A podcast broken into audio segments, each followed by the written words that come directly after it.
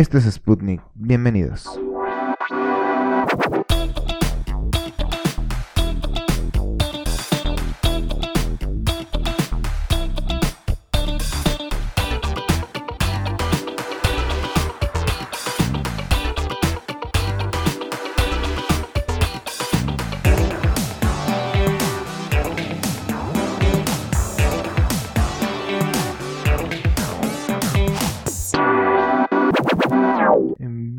Resulta que para el día 5 eh, de abril, eh, que se va a estar publicando eh, este segundo episodio de Sputnik, coincide la fecha con la muerte de Kurt Cobain.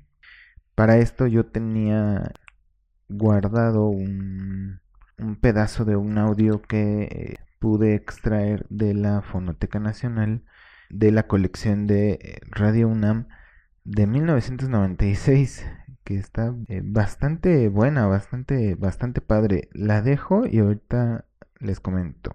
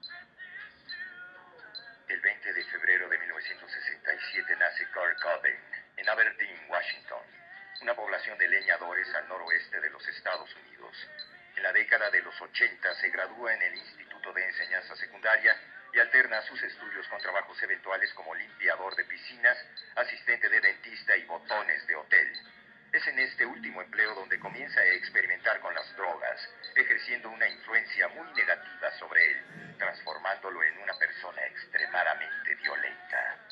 Para finales de 1986, formó su primer grupo con el baterista Dale Clover, se hacían llamar Fecal Matter. Semanas después, la banda se disolvió sin haber llegado a tocar nunca en directo y Clover acabó formando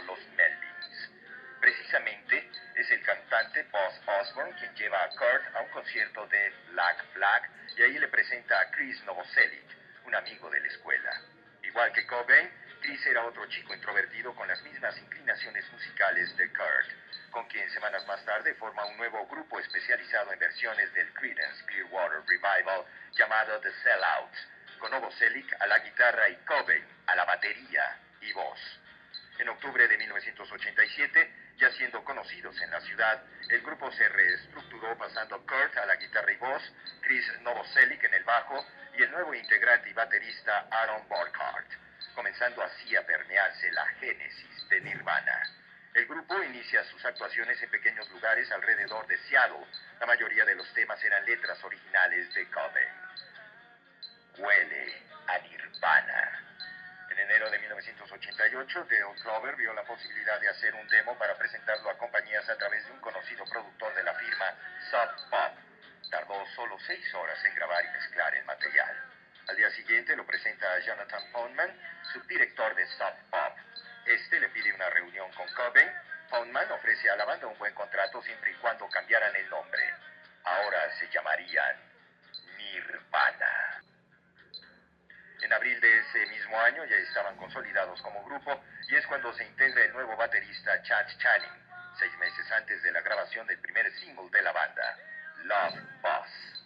En julio de 1989, Sub Pop edita el primer álbum de Nirvana, Bleach, con Jack Andino como productor y con un costo total de 600 dólares. Los ingredientes musicales que integraban este primer trabajo eran letras incisivas, crudas y viscerales, extraídas de los más profundos tormentos de la mente de Kurt Cobain. En el año de 1990, Nirvana alterna en una gira por Estados Unidos con la banda Mad Honey y The Dickless. En esa época, Nirvana destruía casi cada noche guitarras y baterías, cosa que le daba a su show una agresividad realmente espectacular. Fue así como su actitud, sonido y esfuerzo determinaron su ascenso. Cada vez más el nombre de Nirvana se escuchaba en el ambiente musical.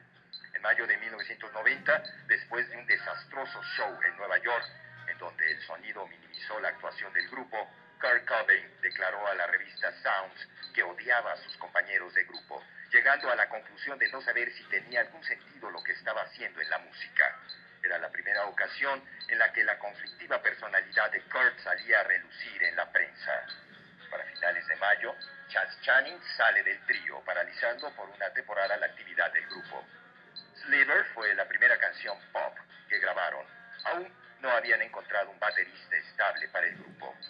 En agosto de 1990, el grupo cambia de sello discográfico. Salen de Sub Pop y firman un contrato con David Giffen Records Company, recibiendo un adelanto de 280 mil dólares. En octubre de 1990, Dale Grohl era ya oficialmente el nuevo baterista de Nirvana. Para el 12 de ese mismo mes, su segundo álbum, la fusión punk metal Nevermind, ingresa a las listas norteamericanas. Durante febrero y abril de 1991 llegan nuevos gerentes, Danny Goldberg y John Silva. El resultado de esta unión no fue otro que la firma de un contrato que aportó al grupo la miserable cantidad de 250 mil dólares. En junio de 1991, Nirvana termina la grabación de su primer álbum para el nuevo sello discográfico con una gran variedad de canciones como punk rock, duro y puro. Nevermind tuvo un costo de producción de 135 mil dólares. De septiembre a diciembre de 1991, Nevermind vendió desde el primer día en que salió a la venta una cantidad desatada de copias. En Inglaterra, el álbum rebasó las 40.000 copias vendidas desde que en la programación regular de MTV se incluyó el video Smell Like a Teen Spirit. El boom de Nirvana explotó provocando una auténtica reacción en cadena. El single entró en el número 9 de las listas inglesas. Bueno, pues ahí estuvo el fragmento de esta mm, semblanza que hace Radio UNAM de hace ya varios años. Eh, muy interesante. Y pues respecto a lo último que comenta de que el, éxito que tuvo Nevermind, eh, pues no me queda más que agregar que, que, sí, desde mi punto de vista y desde mis gustos, eh, creo que el Nevermind es uno de los mejores discos de rock que han existido. Eh, y no solo por el significado histórico que tiene para el rock, sino por justamente ese momento en el que el pop eh, se encontraba pues, dominando el mercado de la música, de toda la industria. Eh, resulta que Nirvana surge como esa esperanza, esa luz de esperanza para el rock. Y eso es padre, aunque a la vez ahorita en el 2019 pues, resulta un poco triste porque nos domina una industria todavía más horrible. Pero bueno, ese ya es otro tema. Eh, a propósito de, del 5 de abril, eh, de la fecha en que eh, Kurt deja de existir, pues se incorpora al club de los 27, que pues ahorita vamos a ir comentando.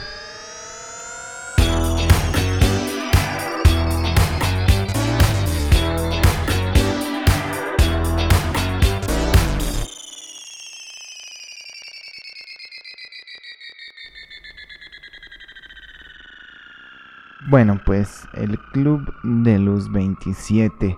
En internet hay muchas, muchas cosas, pero bueno, de los sitios más fiables que tenemos, pues es Wikipedia, claro. Y describe algunas cosas ahí del, del Club de los 27, como la referencia de pues, los músicos eh, conocidos eh, que fallecieron a la edad de 27 años. Se relacionan la mayoría de las muertes con eh, abuso de drogas, de alcohol, eh, suicidio o muertes que en realidad fueron muy extrañas o que no fueron aclaradas eh, del todo.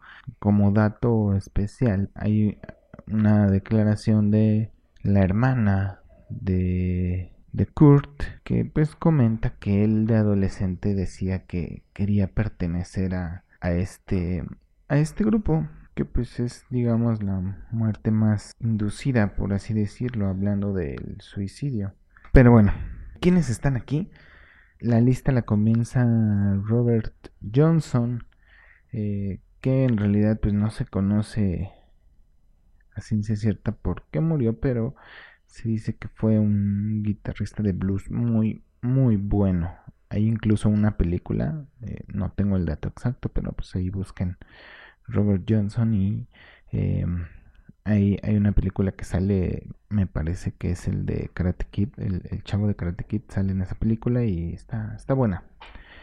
Eh, después Brian Jones, quien fue fundador de The Rolling Stones y se desconoce la versión oficial, pero parece que se ahogó en su alberca. Después pues, de una peda. Jimi Hendrix es el que sigue. Eh, pues uno de los mejores guitarristas que ha existido. Y se ahogó con su propio vómito. Hasta Janis Joplin, sobredosis de heroína. También cantante. Jim Morrison de los Doors. Tampoco se ha aclarado esa, esa muerte según esto y pues falleció por insuficiencia cardíaca producto del abuso de las drogas. Eh, Kurt, como ya hablamos de, de esta parte del suicidio. Amy Winehouse, eh, intoxicación etílica, dice, pero creo que según yo también es este fue por abuso de drogas. Y se menciona también a, eh, como dato curioso a Valentín Elizalde, que pues bueno, él fue asesinado, por eso se, comenta que para pertenecer al grupo debe de ser una muerte no muy normal, por así decirlo, una muerte extraña o que no ha sido aclarada y pues Valentín Elizalde murió a balazos, ¿no? Viva México. Entonces, eh, también respecto a este grupo, que es algo muy, muy curioso y, vale la pena comentar, que la edad de 27 años em, es la edad óptima en que regularmente un genio en alguna disciplina eh, encuentra su punto máximo de expresión o de creación o de invención. Entonces, lástima para los que tenemos más de 27 años y que aparentemente no logramos expresar nuestro genio eh, en el punto máximo, no es una regla a seguir, pero eh, aquí dice que regularmente es la edad en que el cerebro logra ejecutar una actividad o una, este, una expresión artística, em, etcétera, etcétera. Entonces, pues ya quedará los que cumplen 27 años este año, pues presionarse por dejarle algo al mundo, ¿no? Los que ya nos pasamos, pues ya ni modo, ¿no? Ya perdimos nuestra oportunidad. Eh, quizás seamos esa excepción que forma la regla. Entonces, pues tampoco perdamos las esperanzas los que ya nos pasamos de ese límite. Solo hay que echarle ganas. Pero bueno, eh, no quería mm, despedirme sin antes eh, comentar que este episodio es corto. Creo que máximo va a durar unos 10, 15 minutos, 20 minutos, eh, porque aún me encuentro batallando con la plataforma que aloja el podcast y que pues va a permitir después compartirlo en Spotify y las otras plataformas. Todavía no sabemos si se va a hacer video. Eh, ahí estarían encontrando el link del programa de radio de Radio UNAM, de donde extraje el audio de Kurt y de Nirvana. Es como eso que escucharon fue la mitad, me parece. Está muy bajo el sonido, pero valdría la pena que lo escucharan todo. Ahí les dejo el link en el video. Eh, voy a checar si puedo dejar un link en la descripción del podcast también para que lo puedan consultar desde ahí, si es que no se hace video. Y pues eh, nos despediríamos con una canción de, obviamente, Nirvana, del disco Nevermind. Mm, repito, me costó mucho trabajo elegir una. Elegí una de mis favoritas que es el Lounge Act, eh, que me parece que ya va a estar sonando en este momento. Y pues los que no han escuchado a Nirvana, pues valdría la pena que reanalizaran su vida, punto se perdieron tanto que no han escuchado este disco completo, escúchenlo completo, por favor. Yo los dejo con esta canción y nos estamos escuchando.